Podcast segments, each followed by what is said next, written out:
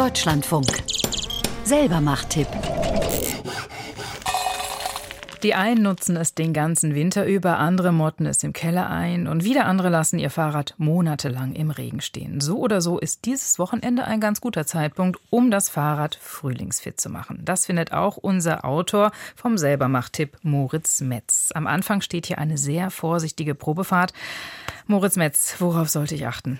Aufs Fahrgefühl würde ich achten als erstes. Also läuft das Fahrrad rund, ist übermäßig viel Anstrengung nötig, lenkt es sauber, wie ist es in den Kurven, scheppert oder klappert oder rumort irgendwas und natürlich kommt dann das Rad gut zum Stehen. Wenn man sich da nicht sicher ist, kann man es auch erst auf den Kopf stellen und dann vorsichtig diese verschiedenen Dinge prüfen. Genau, es kommt zum Stehen. Das hängt ja an den Bremsen. Woran sehe oder spüre ich, ob die noch richtig funktionieren? Und was mache ich, wenn nicht? Also, dass sie daran, dass sie bei der Probefahrt gut zupacken und das Rad schnell zum Stehen bringen, aber auch an der Leichtgängigkeit der Bremshebel und der Seilzüge. Ich habe jetzt hier auch mal ein Fahrrad mit im Studio und da funktioniert das relativ gut. Man erkennt es auch daran, dass die Räder während der Fahrt nicht schleifen, also die Bremsklötze nicht schleifen. Die haben auch eine Verschleißanzeige, ebenso wie die Felgen. Daran kann man das auch erkennen, ob die vielleicht schon runter sind. Wenn es quietscht oder schleift, dann kann es helfen, die Bremsflächen der Felgen mit einem seidenfreien Lappen, zum Beispiel mit Spiritus, ähm, von Schmutz und Bremsstaub zu reinigen. Da kommt dann richtig was runter, meistens überraschend viel. Und ähm, dann gibt's ja diese gängigen V-Brake-Bremsen, die kann man dann auf verschiedene Weisen einstellen, damit die Bremsklötze sauber auf den Felgen liegen. Hm. Dann sind wir eigentlich schon beim Reifen. Woran erkenne ich denn, dass der Reifen noch in Ordnung ist, wo die Bremse ja greifen soll? Ja, das erkennt man natürlich am Profil, äh, daran, dass das noch vorhanden ist überhaupt und nicht komplett abgefahren, dass die Flanken nicht porös sind, weil dann hat man viel leichter einen Platten und dass das Gummi nicht total verhärtet ist, weil das ist ja auch wichtig für den Grip in der Kurve. Dann ist eigentlich alles fein, wobei der Grip so ungefähr nach sechs Jahren oder so bei älteren Reifen auch nachlässt, je nachdem, wie viel die dann auch in der Sonne stehen.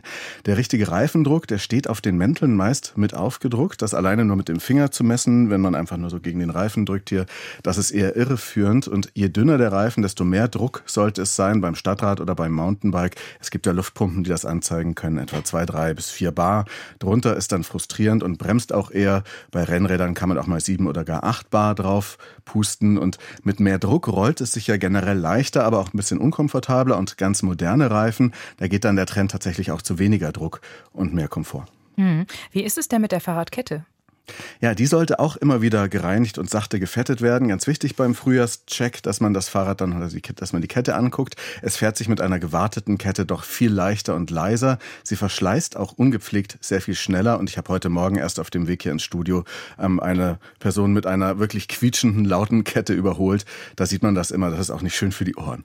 Ähm, die Kette reinigt man am besten meist erst mit einer Bürste oder man kann auch zwei alte Zahnbürsten mit Klebeband zusammenbinden und das dann so außenrum führen rühren und dann befreit man die erstmal vom groben Schmutz, vielleicht auch mit einem Lappen. Und dann gibt man einen Tropfen von gutem Kettenöl auf jedes der inneren Glieder. Man gibt das nicht außen hin, sondern wirklich innen. Und zu viel von diesem Kettenöl oder Fett zieht dann auch nur Staub an. Das ist kontraproduktiv. Und wovor man sich hüten sollte, das ist das beliebte WD-40.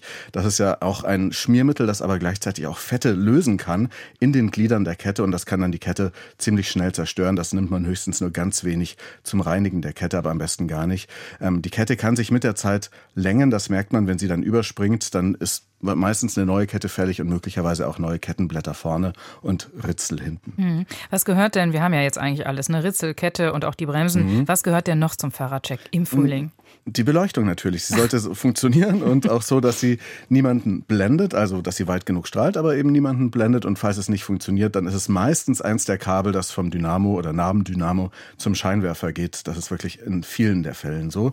Ähm, dann kann man natürlich darauf achten, ob die Laufräder rund laufen. Ein Achter kann man mit einer gewissen Erfahrung rauszentrieren, indem man an den Speichen dreht. Wenn Speichen gebrochen sind, sollte man sie sofort wechseln oder ähm, ersetzen lassen, bevor weitere brechen. Ähm, dann wird es nämlich irgendwann gefährlich. Man kann natürlich auch den Lenker und den Vorbau auf einen festen Sitz und die korrekte Ausrichtung prüfen. Man kann sehen, ob die Pedale sich noch gut drehen. Da kann man auch ein bisschen Schmierfett an da, dazugeben und natürlich die Schaltung, ein größeres Thema und die Steuer- und Tretlager. Also wenn das Fahrrad beispielsweise, wenn man eine Bremse anzieht, dann so ein bisschen wackelt, wenn man es nach vorne schiebt, dann ist möglicherweise das Steuerlager defekt und da sollte man dann auch aufpassen. Und mit einem feuchten Lappen putzen ist auch nicht verkehrt.